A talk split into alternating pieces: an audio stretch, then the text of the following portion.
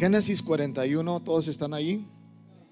Dice la escritura, aconteció que pasados dos años tuvo Faraón un sueño, le parecía que estaba junto al río y que del río subían siete vacas hermosas a la vista y muy gordas.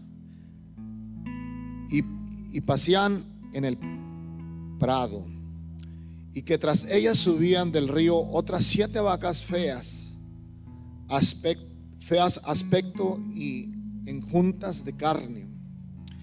Y se pararon cerca de las vacas hermosas a la orilla del río, y que las vacas de feo aspecto y a juntas de carne devoraban a las siete vacas hermosas y muy gordas.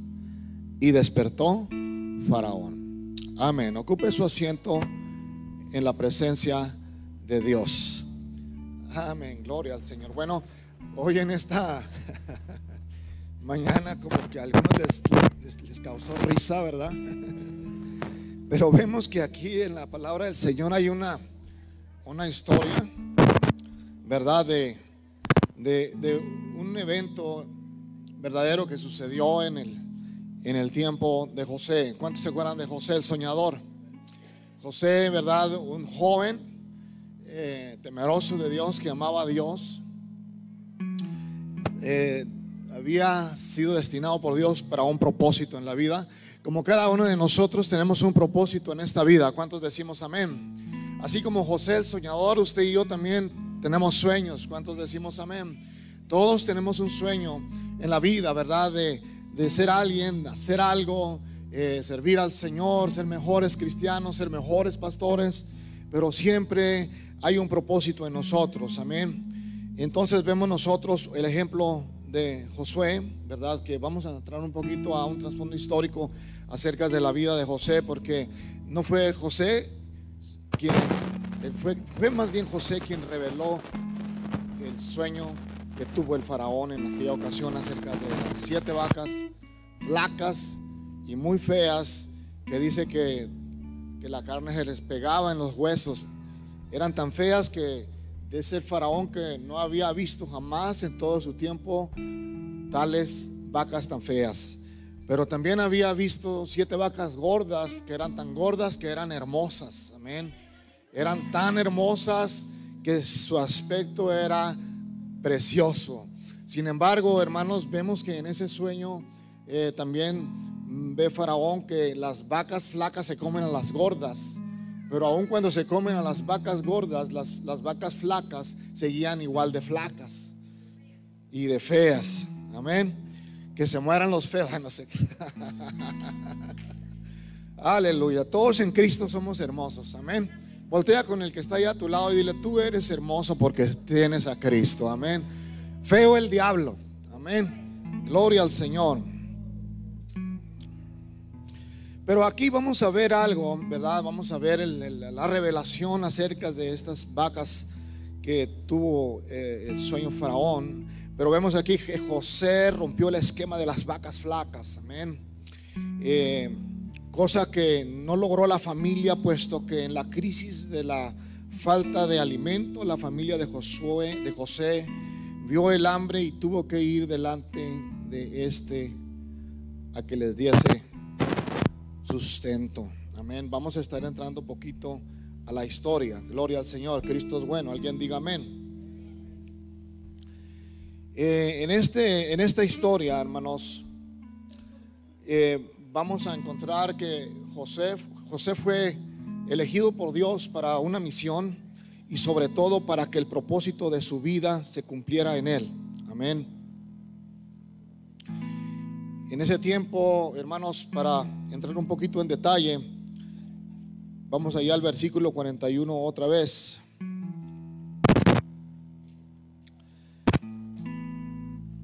Y vamos a leer más adelantito, gloria al Señor, donde dice que el faraón envió llamar a José. Allí en el capítulo 14 vamos a mirar que el faraón envió llamar a José y lo sacaron apresuradamente de la cárcel y se afeitó y mudó sus vestidos y vino al faraón. Y estoy leyendo en el versículo 14. Hermanos, para no hacerla tan larga, las vacas flacas representan siete años de escasez, siete años de hambre, siete años en donde la economía, hermanos, se viene abajo. Y las siete vacas gordas representan siete años de abundancia, siete años de, hermanos, de oportunidad, siete años en donde, hermanos, es el momento de poder hacer lo que tú quieras, pero con sabiduría. Amén. Pero en ese tiempo, hermanos, eh, vemos nosotros que José, había sido destinado para interpretar el sueño de, del faraón. Sin embargo, hermanos, y nos metemos un poquito al trasfondo histórico de la vida de José, José dice la palabra del Señor que era el menor de los hijos de su padre. Amén. Gloria al Señor. Y eso lo, lo vemos allí en el capítulo 37. Quiero llevarlos allí a ese pasaje. Aleluya, su nombre.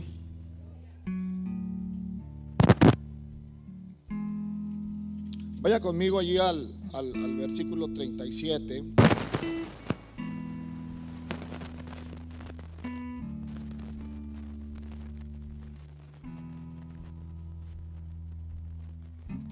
Aleluya, Cristo es bueno.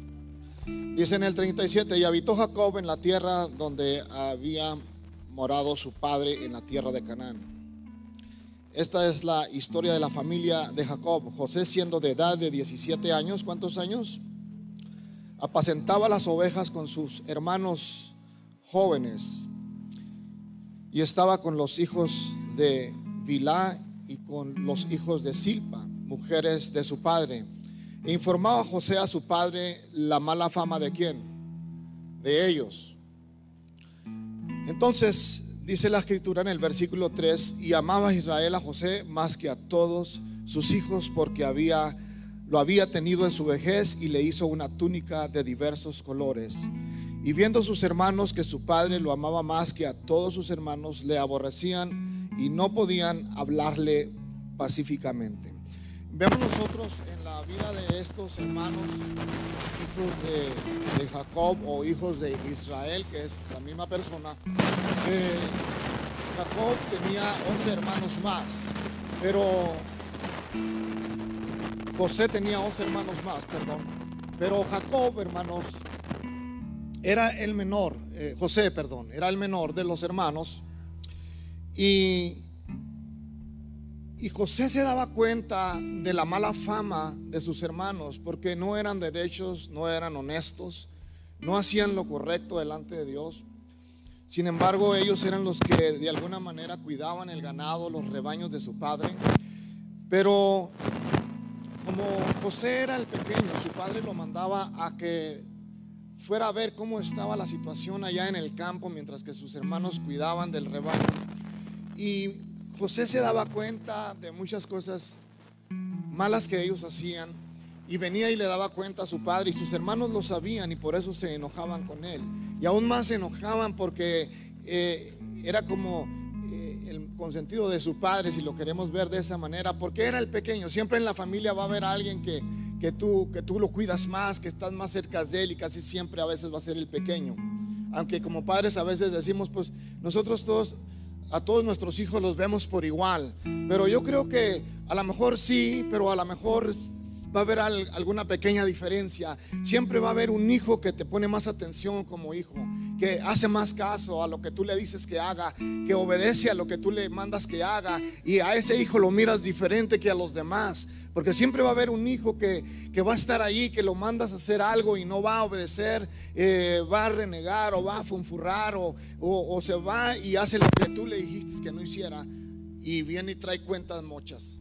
Y más cuando tú lo mandas o le encargas algo, más cuando se trata, eh, en este caso como de Jacob, que les confiaba las ovejas, les confiaba el ganado para que ellos cuidaran de ello. Aleluya, su nombre. Entonces, hermanos, vemos nosotros que a, José hasta le había hecho una túnica de colores y, le daba un trato diferente a los demás, era especial, no que no eso no quiere decir que a los demás los trataba mal, pero yo creo que eh, yo no sé cuántos tienen aquí hijos como José, como Jacob que tenía 12, ¿verdad? ¿Quiénes, ¿quiénes tienen seis hijos? y ya de por ahí a la mitad, ¿verdad? Dicen que los mexicanos y los, los judíos nos parecíamos que teníamos mucha familia, ¿verdad? Pero Jacob tenía 12 hijos, así que te imaginas eh, tratar con 12 hijos, darles escuela, darles educación, enseñarlos, decirles lo que van a hacer, que se porten bien. Y, de, los, de, los, de los 12 solamente uno te hace caso. Eh, ¿Cuántos padres no les han salido canas verdes, verdad? de que no hacen caso los hijos muchas veces. Pero en el caso de José, a él le hizo una túnica de colores y José le traía informe a su padre de la mala fama de sus hermanos. Entonces,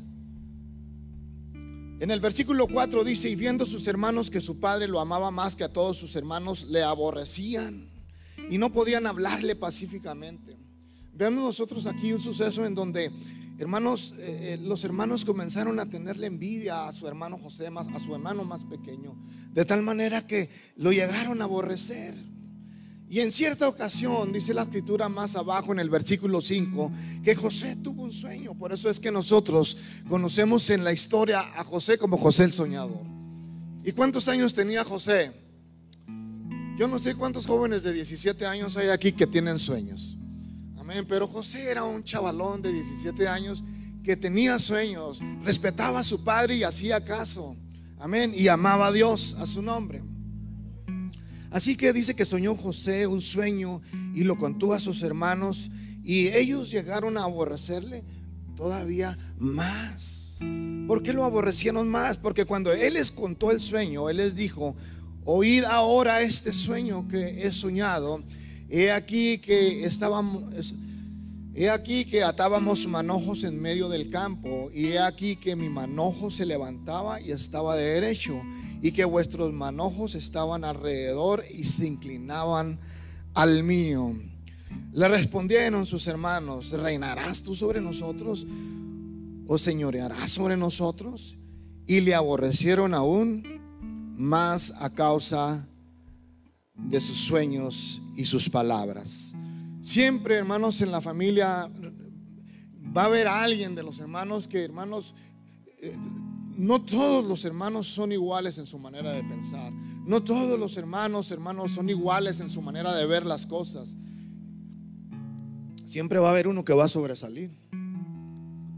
Hay poder en Cristo, alguien dígame. Vemos nosotros en la historia de José que José les contó su sueño. Porque José José tenía desde, desde joven, él tenía ya una perspectiva de poder hacer algo para ayudar a su padre, para salir adelante. Él miraba cuando sus hermanos se iban a trabajar y su, su padre solo lo mandaba a ver cómo estaba el negocio, a ver cómo estaban yendo las cosas, pero parecía que las cosas no iban tan bien. Sin embargo, ya en el corazón de José había ese espíritu de un líder. Ya en el corazón de José había ese, ese espíritu, hermano, de ser alguien, de, triunfar en la vida, de, ser alguien para poder eh, ayudar a su familia. ¿Cuántos hijos no hemos pensado de esa manera eh, cuando hemos pasado por tiempos difíciles? En el caso de José, así fueron las cosas. Así que, hermanos, vemos los que conocen la historia que que José a través de, estos sueños que él tuvo, sus hermanos lo aborrecieron aún más.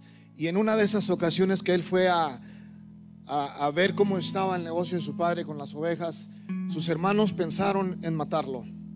Ellos pensaron en matarlo y dice la historia que uno de ellos dijo, no, no, no lo matemos, mejor metámoslo en esta cisterna. Eran pozos de agua que estaban ahí, pero ellos no se habían dado cuenta que ese pozo estaba seco. Así que, hermanos, eh, lo que ellos planearon en su corazón perverso lo hicieron con su hermano. Eh, muchas veces, ¿verdad? Este, los hermanos cuando miran que alguno de sus hermanos le va mejor con su padre o, o, alguno de ellos eh, tiene pensamientos de prosperar, les cuenta sus sueños, les cuenta lo que ellos desean hacer en la vida. A veces entra la envidia, a veces se enojan los hermanos y hermanos, eh, eso se sigue viendo hasta el tiempo de ahora. Sin embargo, le digo yo que todos los hijos son diferentes, ninguno va a ser igual. Al menos los míos no son iguales, todos son diferentes. Amén. Y como yo les dije una vez a ellos, ustedes van a ser lo que ustedes quieran ser en la vida, lo que ustedes planeen ahora y lo que ustedes quieran llegar a ser, eso es lo que ustedes van a hacer. Pero si ustedes no planean, si ustedes no sueñan, si ustedes no aman al Señor, si ustedes no se alinean a la voluntad de Dios, entonces eh, los sueños que ustedes puedan tener pueden ser troncados o pueden ser desviados. Así que, hermanos, como padres, ¿cuántos de nosotros no queremos que a nuestros hijos les vaya bien? Todos queremos que nuestros hijos les vaya bien en la vida. Así que, sin embargo, vemos nosotros que todas estas maldades hicieron con la vida de José. Amén. A su nombre. Entonces vemos nosotros que cuando José, hermanos, fue vendido a esos árabes, cuando lo metieron a la cisterna, dice la historia que venían unos árabes pasando y lo vendieron como esclavo. Así que fueron y le contaron allá a su padre que, que José lo habían devorado unas bestias en el campo y ellos llenaron y embarraron su túnica de colores de sangre de un animal que por ahí ellos mataron para hacerle creer al, al viejo que eh, lo había devorado una bestia. Así que el corazón malvado y perverso de sus hermanos, ellos maquinaron eso y vendieron a su hermano, engañaron a su padre y lo vendieron a estos árabes. Pero estos árabes, cuando pasaron por ahí, compraron a José como esclavo. Y cuando estos árabes compraron a José, se lo llevaron a Egipto. Y en el versículo 39, si va conmigo, dice la escritura, llevado pues José a Egipto, Potifar, oficial del faraón, capitán de la guardia, varón egipcio, lo compró de los ismaelitas que lo habían llevado allí. Y yo quiero que notes lo que dice el versículo 2. Mas Jehová estaba con José. Diga conmigo, mas Jehová estaba con José. Y fue varón próspero y estaba en la casa de su amo, el egipcio. ¿Cuántos creemos que Dios quiere prosperar nuestras vidas? Dios quiere prosperar nuestras vidas, jóvenes. Dios quiere prosperar tu vida. Dios quiere que tú seas alguien en la vida pero sobre todo que temas a Dios, ames a Dios y que hagas cosas grandes para Dios. Alguien dice amén. Así que, hermanos, vemos que la situación comenzó a cambiar. José, hermanos, comenzó a salir, parecía como de su desierto, de su tiempo de prueba. El tiempo de prueba representa también las vacas flacas. Viene un momento de prueba, hermanos, en que nosotros tenemos que vencer en el nombre de Jesús. Amén. Y vemos que fue llevado a la casa del faraón y Jehová estaba con José. Hermano, si Jehová está con nosotros, donde quiera que vayamos, donde quiera que estemos, hermano, la bendición de Dios nos va a alcanzar. Donde quiera que vayamos, hermanos, yo siempre lo he visto de esa manera. Eh, yo veo ahora cómo la gente, la mayoría de la gente de diferentes países quieren venir a los Estados Unidos, pero veo a otras familias que no se mueven de su lugar. Sin embargo, yo creo que cuando tenemos a Dios, Dios te va a prosperar en el lugar que estés. Cuando Dios está con nosotros, Él va a prosperarnos o nos va a llevar al lugar que Dios quiere que nosotros vayamos. Pero donde quiera que nosotros vayamos, eh, Dios va a estar con nosotros como estuvo con Josué, ¿te acuerdas? El Señor le dijo a Josué, esfuérzate y sé valiente, no temas ni desmayes, porque yo estaré contigo a donde quiera que tú fueres. Así que a donde quiera que vamos, cuando el Señor está con nosotros, hermano, la bendición de Dios va a estar con nosotros, va a estar de nuestro lado. ¿Cuántos queremos esa bendición? ¿Cuántos queremos que Jehová esté con nosotros? que seamos prósperos en todo lo que hacemos. Así que dice la escritura, el versículo 3 dice, y vio su amo que Jehová estaba con él. ¿Quién vio? El amo de José vio que Jehová estaba con él y que todo lo que él hacía, Jehová lo hacía prosperar. ¿Dónde? En su mano. Todo lo que José hacía era prosperado en su mano. Y eso lo, lo notaba el patrón de él, lo notaba el egipcio. Dice, este tiene el favor de Dios, porque todo lo que él hace prospera. Gloria al Señor. Qué bendición es cuando nosotros todo lo que hacemos prospera. Aleluya, es una es un regalo de Dios, es una gracia de Dios. Que Dios quiere que todos la tengamos. Alguien diga amén. Y para que eso suceda hay que estar alineados a la voluntad de Dios. Hay que ser como José, obediente a su padre. Hay que ser como José, un hombre que teme a Dios. Un hombre, hermano, que es derecho en lo que hace. A su nombre. Entonces vemos el versículo 4, dice, así yo José gracia a sus ojos y le servía y él y lo hizo que mayordomo de su casa y entregó en su poder todo lo que tenía. Vemos nosotros como el faraón, después que mira la gracia de Dios en José y que todo lo que lo puso a hacer prosperaba, lo hizo mayordomo y puso en manos de él todo lo que tenía. Gloria al Señor. Hermanos, recuerde algo, que nosotros no somos dueños de los bienes que poseemos. Nosotros somos administradores. Aunque ahora José se encontraba al frente de grandes posesiones, de grande abundancia, no era dueño, sino era administrador. Usted y yo, hermanos, somos administradores, no somos dueños de los bienes que poseemos ahora, sino administradores a su nombre. Así que el faraón lo puso a cargo de toda su casa.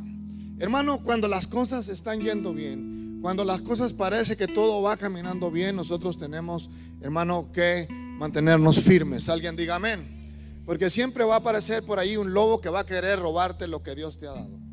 Por ahí va a querer aparecer las vacas flacas que van a querer robarte la bendición que Dios ya te ha dado. Aleluya. Sin embargo, hermanos, eh, tenemos que mantenernos firmes para no dejar que el, el lobo, el enemigo venga y nos engañe. Porque siempre, hermanos, va a suceder que cuando la bendición viene, también viene la prueba, viene la tentación. Hermanos, y de repente nos vemos confrontados con aquellas pruebas o tentaciones y Dios nos está probando a ver cómo vamos a reaccionar. Porque por otro lado, Satanás está esperando a ver si caemos porque quiere robarte la bendición que ya Dios te dio. Hay poder en Cristo, alguien diga amén. Veamos nosotros que más adelante,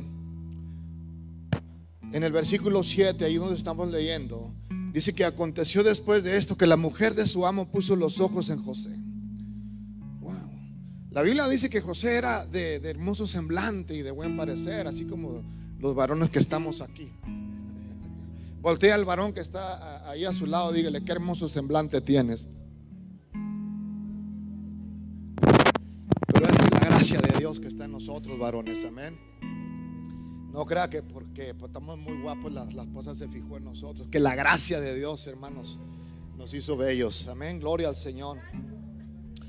Pero mujeres como esta, como la de Potifar, hermanos, siempre hay. Dice que esta mujer puso sus ojos en José. Le gustó el jovenazo. Le gustó. Y, en aquella ocasión dice la historia que Potifar había salido y había puesto de encargado a, a José. Y en ese momento no había nadie en la casa. Y dice la escritura en el pasaje que estamos viendo. Y dijo, duerme conmigo. Y él no quiso y dijo a la mujer de su amo, he aquí que mi Señor se preocupa conmigo de lo que hay en casa y ha puesto en mi mano todo lo que tiene. No hay otro mayor que yo en esta casa y ninguna cosa ha reservado sino a ti. Ninguna cosa le había reservado a José sino a su mujer. dijo, te vas a encargar de todo, nomás a mi vieja no la toques. Así que José, hermanos, temeroso de Dios, le tuvo que hablar así a esta mujer. Y aparte, él le dijo, ¿cómo pues haría yo este grande mal y, y pecaría contra Dios? Hablando ella a José cada día y no escuchándola, él para acostarse al lado de ella para estar con ella. Aconteció que entró un día en casa para hacer su oficio y no había nadie en la casa ahí. Y ella lo asió por su ropa diciendo, duerme conmigo. Entonces él dejó su ropa en las manos de ella y huyó y salió. ¿Y qué es lo que tenemos que hacer cuando viene la tentación? Tienes que huir. Tienes que huir de la tentación. ¿Qué dice Santiago 4? Dice, resistir al diablo y huirá de, y de vosotros huirá. Amén. Así que hermanos, eh, siempre va a aparecer la tentación, queriéndote hacer caer, queriéndote tentar, queriéndote hacer que, que, ofendas a Dios y que quedes mal con tu prójimo o con sus familiares. Pero Dios es sabio en todo. Así que José tenía el temor de Dios. Yo admiro la valentía de este joven José, siendo un joven como cualquiera de los que están aquí. Hermano, cuando se es joven estás más expuesto, dicen algunos, a las tentaciones. Aunque no hay edad para las tentaciones. Puedes tener 80 años y puedes tener tentaciones. Amén. Yo he conocido viejitos. Pero no aquí, ¿eh? no se preocupen los viejitos que están aquí. Hermanos, pero vemos nosotros la actitud de José. ¿Cuál fue la actitud de José? ¿Cómo crees que yo he de hacer tan grande pecado? Ofendería a mi Dios. ¿Qué estás loca? Posiblemente le, haya dicho, pero no le dijo así, ¿verdad?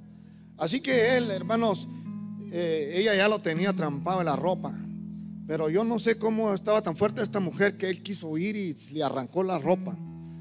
Se le quedó en las manos y esta mujer malvada, astuta, comenzó a gritar y lo acusó de que ella, él había querido eh, abusar de ella. Hermanos, pero porque a veces el, diablo así quiere poner trampas, amén. Y vemos que cuando llegó su esposo Potifar eh, y le contó todo lo que sucedió allí en el versículo 20, dice, y tomó su amo a José y lo puso en la cárcel donde estaban los presos del rey y estuvo allí en la cárcel. Estuvo allí en la cárcel. Fíjate lo que hizo esta mujer. A veces Satanás va a querer venir a, robarte la bendición que ya Dios te ha dado, hermanos, pero cuando tú te mantienes firme, aunque por un momento estás, estás en medio de la prueba, no temas, Dios está contigo, como Dios estuvo con José. Amén. Vemos nosotros allí en el 20 que, que el esposo llegó y él estaba muy molesto y lo metió a la cárcel. Y estuvo allí en la cárcel, pero el 21 dice, pero Jehová estaba con José y le extendió su misericordia y le dio gracia en los ojos del jefe de la cárcel. Estando ahí en la prisión, la misericordia de Dios se extendió en la vida de José. Y aunque parecía como que no era un lugar en donde podría José sentirse muy feliz o contento, hermanos, él no renegó. Él sabía quién era Jesús. Él tenía su identidad bien puesta como hijo de Dios. Y dice la escritura que ahí en la cárcel Dios le dio gracia delante de el, jefe de, ahí de, de, la cárcel. Y el jefe de la cárcel entregó en manos de José, versículo 22, el cuidado de todos los presos que había en aquella prisión. Y todo lo que se hacía ahí él lo hacía. ¿Te imaginas la gracia de Dios? Cuando está la gracia de Dios con nosotros, jóvenes, hermanos, hermanos, eh, donde quiera que nosotros vayamos, hermanos, vamos a resaltar. Va a verse una diferencia, hermanos, porque aún en el trabajo, porque cuando tú y yo como hijos de Dios, llevamos el temor de Dios y conocemos la voluntad de Dios. Y la Biblia dice que todo lo que hagamos lo hagamos como para el Señor. Aun cuando trabajas en la empresa donde trabajas, si tú estás empacando carne o estás empacando partes, lo que estés haciendo, tú lo estás haciendo como para el Señor. Y cuando no hay temor de Dios, eh, ay, sí, ahí sí se va y le, faltan piezas y te echas otra a la bolsa. Y, eh, ¿verdad? Los que se traen los clavitos, los tornillitos, eh, los que se llevan cosas de las compañías. Hermano, pero cuando hay temor de Dios, tú vas a hacer lo recto y correcto delante de Dios. Alguien dice amén. Porque Dios está contigo. Entonces, hermanos, allí está el secreto de la prosperidad. Allí está el secreto de que la bendición de Dios te alcance. No necesitamos robar, hermanos. No necesitamos, hermano, eh, querer agarrar lo que no es nuestro para tener. Porque eso al contrario te va a cargar maldición. Pero cuando nosotros, hermanos, hacemos lo correcto, vamos a tener la gracia de Dios en nuestra vida. ¿Alguien dice amén? Entonces dice la escritura que el 23 no necesitaba atender el jefe de la cárcel cosa alguna de lo que estaba al cuidado de José. Esa era la confianza que José se había ganado con el carcelero. Te imaginas estar en la prisión y, te ponen de líder.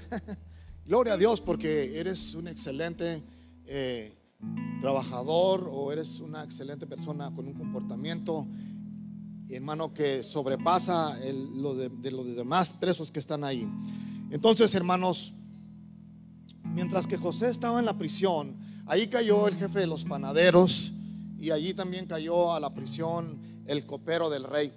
Eh, no dice la historia por qué entraron a la cárcel, pero cuando ellos estaban en la cárcel, ellos tuvieron un sueño aquella noche y José les interpretó el sueño a los dos.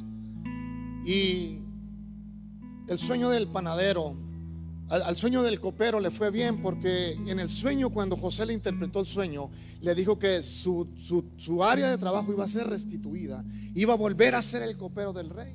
Así que llegó el momento en que salió el copero y salió el panadero eh, hermano, de la cárcel. Pero José le dijo al, al copero y al panadero, acuérdense de mí cuando salgan, no me olviden. Entonces regresó el copero del rey a servir al rey, pero al panadero no le fue tan bien porque la interpretación del sueño del panadero es de que cuando él saliera lo iban a ahorcar y así sucedió.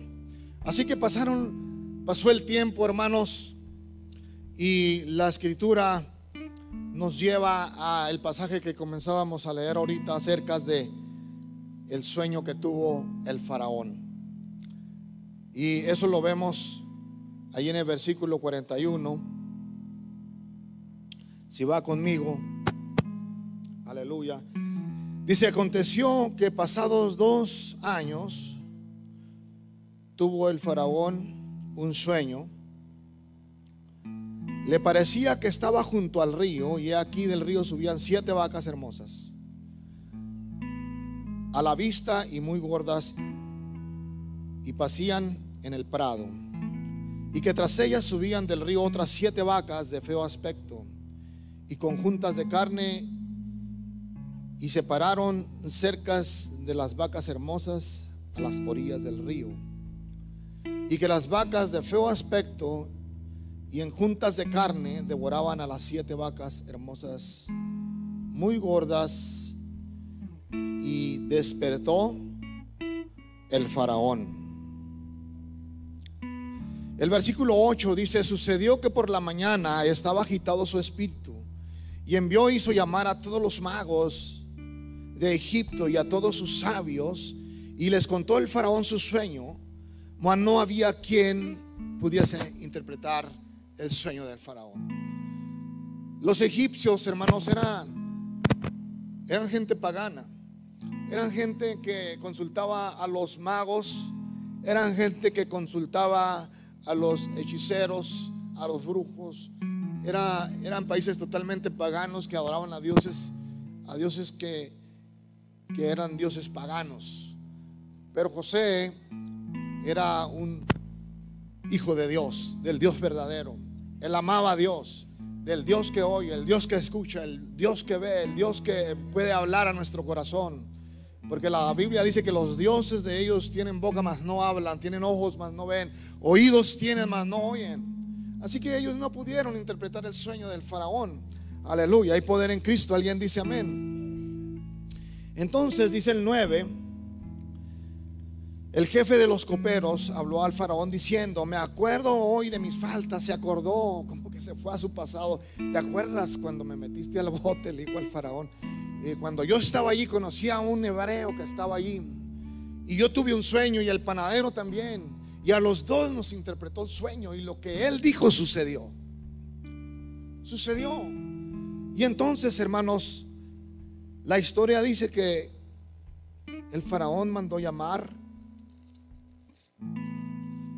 al hebreo, a José, para que le interpretara el sueño. Versículo 14. Dice, entonces el faraón envió llamar a José y sacaron presuradamente de la cárcel y se afeitó y mudó sus vestidos y vino al faraón. Cuando fueron por José a la cárcel, me imagino que José ahí andaba con todo barbón, ¿verdad? El bigote por acá, las cejas por acá, y se afeitó, se rasuró, se cambió, se lavó la cara, y se puso a lo mejor ropa posiblemente que tenía ahí, pues que se puede esperar en una prisión, ¿verdad? Pero trató de dar su mejor presentación. Entonces dice que cuando el faraón envió a llamarlo, cuando él salió de allí, en el versículo 15 dice, y dijo el faraón a José, yo he tenido un sueño y no hay quien lo interprete, mas he oído decir de ti que tú oyes sueños para interpretarlos. El faraón le pregunta a José, me dijeron que tú puedes interpretar este sueño. El versículo 16 dice, respondió José a Faraón diciendo, no está en mí. Dios será el que dé respuesta propia al Faraón. ¿Te fijas cómo José, hermanos, eh, él no dijo, sí, yo voy a interpretarte el sueño, sino que Él puso en primer lugar a Dios como el único que puede hacer las cosas. Porque no se trata de nosotros, sino se trata de Él. Alguien dice amén. Cuando Dios está en nuestras vidas, las cosas todas son posibles. Alguien diga amén. Entonces el faraón dijo a José, en mi sueño me parecía que estaba a la orilla del río. Comenzó a contarle el sueño y que del río subían siete vacas de gruesas carnes y hermosa apariencia que pasían en el prado y que otras siete vacas subían después de ellas, flacas y de muy feo aspecto, tan extenudas que no he visto otras semejantes en fealdad. Fealdad quiere decir que no estaban tan feas, feas, feas, tan feas. Era lo feo de lo feo. Aleluya. En toda la tierra de Egipto. Y las vacas flacas y feas devoraban a las siete primeras vacas gordas y estas entraban en sus entrañas, mas no se conocía que hubiesen entrado, porque la apariencia de las flacas era aún mala, como al principio, y desperté, porque ni siquiera comiéndose a las vacas gordas, las vacas flacas engordaban, se quedaban igual de, de flacas y de feas. Entonces en el versículo 33 a interpretar el sueño. Dice, por tanto, hace ahora el faraón de un varón prudente y sabio. Aleluya, hay poder en Cristo. Alguien diga amén. Vamos al versículo 25 primero. Perdón, hermanos. Aleluya. Entonces respondió José al faraón el sueño de faraón. Versículo 26. Las siete vacas hermosas y siete años son, son las siete vacas hermosas, siete años son. Y las espigas hermosas son siete años. El sueño es uno mismo. Versículo 27. También las siete vacas flacas y feas que subían tras ellas son siete años. Y las siete espigas menudas y marchitas del viento solano son siete años y serán de hambre. Esto es lo que respondió al faraón. Lo que Dios va a hacer lo ha mostrado al faraón. Versículo 29. He aquí vienen siete años de gran abundancia en toda la tierra de Egipto. Y tras ellos seguirán siete años de hambre. Y toda la abundancia será olvidada en la tierra de Egipto. Y el hambre consumirá la tierra y aquella abundancia no se echará de ver a causa del hambre. Del hambre siguiente, la cual será gravísima. Vemos nosotros que José interpreta el sueño del faraón acerca de este misterio de las vacas flacas y las vacas gordas. Las vacas gordas representaban siete años de grande abundancia. Y para nosotros posiblemente, hermanos, pueden representar siete años. Las vacas gordas representan para nosotros, hermanos, posiblemente tiempos de oportunidad. Cuando las cosas van bien, cuando tienes un buen trabajo, cuando, hermanos, eh, te está viendo bien en todo lo que tú estás haciendo. Hermanos, y es un tiempo que nosotros debemos de usar la sabiduría de Dios para darnos cuenta que somos administradores y hacer buen uso de las bendiciones que Dios nos da. Si Dios te ha dado una casa, Dios te ha dado un carro, Dios te ha dado salud, Dios te ha dado, hermanos, eh, bienes posiblemente, posiblemente tengas ahorros. Hermanos, nosotros tenemos que ser sabios. Hermanos, de aquí vamos a aprender nosotros de la historia, hermanos, de José y acerca de este sueño de las vacas gordas y las vacas flacas a ser buenos administradores de Dios y aprovechar el tiempo de oportunidad, hermanos, para que podamos ahorrar. Yo no sé cuántos de aquí ustedes han aprendido a ahorrar, pero tenemos que ahorrar. Alguien diga amén. Este, tenemos que aprender a ser buenos administradores, a gastar en lo que verdaderamente, hermanos, eh, va a ayudarnos a prosperar. Cosas que, hermanos, eh, puedan ser de bendición a nuestra vida. O sea, lo cual quiere decir no despilfarrar el dinero que o los bienes que tenemos. Amén. Estamos en este tiempo ya, hermanos, a la, a la puerta de lo que se está oyendo ahora en los medios. Vemos nosotros, hermanos, que estamos viviendo en un mundo en el cual vemos que las noticias que escuchamos todas son malas noticias. Oímos que viene que el sistema financiero, hermanos, está colapsándose, que vamos a entrar en una recesión. Eh, los mismos medios o los especialistas en bancos, finanzas, le están ah, diciendo a la gente cómo ahorrar, cómo, cómo tratar de tener algo ahorrado para los tiempos malos. Eh, pero mucha gente no lo hace. Algunos cristianos dicen, no, pues yo tengo al Señor y pues con Dios nada me pasa. Y es verdad. Pero José lo hizo.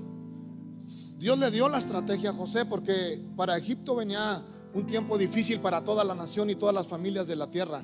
Venía una hambruna terrible a Egipto que iba a devastar, hermanos, eh, las, las, comunidades, la sociedad de aquel tiempo, hermanos. Sin embargo, vemos cómo el propósito de Dios en José se cumple. José era un hombre soñador que soñaba con, con, hacer cosas grandes para Dios, pero también él soñaba como hombre, como familia, ayudar a su familia. Y vemos nosotros como cómo Dios cumplió el propósito en la vida de José y todos los desiertos que él pasó, hermanos, fueron con un propósito. A veces nosotros vamos a pasar por, desiertos que, que llevan un propósito en nuestra vida, pero en esas pruebas tenemos que mantenernos firmes. Alguien diga amén. Tenemos que confiar en Dios. José confiaba en Dios. José no siguió el mismo ejemplo de sus hermanos. A veces tú vas a tener en la familia hermanos despirfadores, hermanos que se creen mucho, o amigos o conocidos, o hasta en la misma iglesia, hermanos, pero no debe de suceder dentro del pueblo de Dios. Hay poder en Cristo, alguien diga amén. Nosotros tenemos que seguir el ejemplo de José. Un hombre sabio, un hombre prudente, hermanos, porque en las vacas gordas se representa que el administrador debe ser prudente, debe ser sabio, debe pedir la sabiduría a Dios para que en ese tiempo que te está yendo bien sepas administrar. Recuerda que lo que tenemos ahora no nos pertenece, es de Dios. Ser administradores quiere decir que tú administras lo que es algo que no es tuyo, es de Dios. Entonces nosotros vemos aquí en la vida de José, hermanos, que él hizo lo correcto. Le dijo al faraón lo que tenía que hacer. Entonces él fue el que le dijo, Dios le dio la sabiduría y le dijo al faraón lo que tenía que hacer y le dijo, provete ahora de un varón prudente, de un varón sabio y ponlo sobre toda la tierra de Egipto para que él administre esos siete años de abundancia. Hermanos, y así sucedió tal como dijo José. Vinieron los siete años de abundancia, las siete vacas gordas. ¿Y qué es lo que él hizo? Se hizo graneros y comenzaron a almacenar el trigo, el maíz y todo lo que cultivaban. Para cuando llegaron los siete años de escasez, los siete años difíciles, hermanos, había de dónde echar mano. ¿Alguien está aquí? Porque, hermano, las siete vacas flacas representan todo aquello que viene a querer devorarse tu bendición. Todo aquello que quiere venir a devorarse lo que con tanto sacrificio has hecho. Por esa razón es de que cuando nosotros aprendemos fidelidad a nuestro Dios y a obedecer a Dios y a poner a Dios en primer lugar en nuestra vida, hermanos, créeme que la bendición de Dios va a estar sobre tu casa. Hermanos, nosotros la iglesia no tenemos de qué preocuparnos. El mundo está preocupado ahorita. Están comenzando los despidos a nivel masivo en empresas grandes. Estamos viendo que cosas pasan. Usted no tenga miedo, usted y yo tenemos al Señor. Aleluya. Pero mientras que nos mantengamos firmes en el Señor, hermanos, no faltará el pan en nuestra mesa. Vemos nosotros, hermanos, que José sabía quién era como hijo de Dios. Cuando nosotros aprendemos a darle a nuestro Dios lo que le pertenece a Él, hermano, Dios nunca se va a quedar con nada. Él siempre va a proveer para tu casa, para tu familia, a su nombre. Hermanos, porque las vacas flacas eso representa. Aquello que viene y se come lo que con, con tanto sacrificio tú has hecho. ¿Por qué? Porque a veces hemos hecho malas decisiones, malas inversiones, no hemos sido buenos administradores. Hermanos, y el enemigo viene y te roba lo que con tanto sacrificio hiciste. ¿De qué nos sirve a nosotros, hermanos, levantarnos de madrugada y de sol a sol trabajar, hermano, y hasta los domingos usamos para trabajar, los sábados y, y nunca tenemos tiempo para Dios? ¿De qué te sirve, hermanos? Acuérdate que la bendición de Jehová es la que enriquece y no añade tristeza con ella. Cuando nosotros aprendemos a darle el lugar que Dios pertenece a nuestra vida, Dios te dará la sabiduría. Dios te dará, hermano, eh, el conocimiento para que seas un buen administrador como lo fue José en la tierra de Egipto. Hermanos, y vamos a ver la gloria de Dios en nuestra vida. El deseo de nosotros como pastores es de que cada familia aquí sea próspera, sea bendecida, aún en tiempos de vacas flacas. Aún lo que se oye allá afuera pareciera como si ahora estuviéramos entrando al tiempo de las vacas flacas. Es lo que se oye. Que hermanos, eh, la economía se está cayendo y que eso, mucha gente se asusta. Pero los que tenemos a Cristo no tenemos temor. Porque Dios es nuestro proveedor. La bolsa de valores, la bolsa que está en Nueva York, estará cayendo cada semana, pero la bolsa de nuestro Dios no cae. Porque Él está firme. De Jehová es todo el oro y toda la plata, dice su palabra. Alguien dice amén. Yo quiero dejarlos con esto en su corazón. Quiero que sepa, hermanos, que, que Dios quiere bendecirnos. Y quiere Dios librarnos de las vacas flacas. Que no vengan a devorar la bendición que ya Dios te ha dado. Que seamos inteligentes. Dice allí en Eclesiastés 5:19. Asimismo a todo hombre a quien Dios da riqueza y bienes y le da también facultad para que coma de ellas y tome su parte y goce de su trabajo. Esto es don de Dios. Porque cuando es Dios, hermanos, cuando Él es el que te da la bendición, Él es el que te da la riqueza, cuando Él es el que te prospera, cuando viene de Dios, Él también te va a dar facultad para que goces. Para que eh, tú lo que haces con tu esfuerzo, con tu trabajo, puedas comer de ello y puedas saborearlo. ¿Cuánta gente no hay que trabaja y trabaja y no saborea lo que tiene? No duerme, no puede dormir, no descansa. las cosas de allá, de los afanes, lo tienen preocupado, hermano. Eh, su mente solamente está allá eh, en las preocupaciones. Y todo lo que hace, toda la fatiga, hermanos, ¿en dónde quedó? Más que en su físico. Se comienza a enfermar la persona, comienza a decaer, hermanos. Pero cuando tenemos el favor de Dios en nuestra vida, vamos a tener esa bendición que viene del cielo. La que no trae tristeza, la que no trae aflicción, sino todo lo contrario, como dice Eclesiastés. Vamos a poder gozar de la facultad para comer de ellas y vamos a tener, hermanos, ese gozo del Señor. Amén. Hermanos, Dios quiere bendecir su pueblo. ¿Cuántos dicen amén? Yo lo invito en esta hora para que usted se ponga sobre sus pies. Y usted aprenda a depender de Dios y sea como José. Sí, un soñador, pero también un hombre con temor de Dios. Un hombre que sabe poner a Dios en primer lugar en su vida. Un hombre que tiene la sabiduría de Dios. Una mujer, hermano, que sabe administrar su casa. Hermanos, Dios quiere bendecir nuestras vidas. ¿Cuántos lo creemos? Quizás estás pasando ahorita por un tiempo de prueba. Quizás estás pasando por un tiempo de escasez. No tengas temor, Dios está contigo. Vienen tiempos mejores, ¿cuántos lo creemos? Viene un tiempo mejor para nuestra vida, iglesia. No tenga temor. A usted lo que está haciendo ahorita parece como que nada pasa. Parece que como que está patinando en el mismo lugar, pero Dios está allí con usted. Usted créale a Dios, porque viene una bendición grande para su vida. Porque cuando Dios te pide es porque Él te quiere dar. Cuando Dios, hermano, te dice que Él va a bendecirte, es porque si Él dice, Él va a cumplirlo en nuestra vida. Levanta tus manos al cielo. Y si tú quieres pasar a este lugar, puedes pasar. Y dile al Señor, aquí está mi vida, Señor.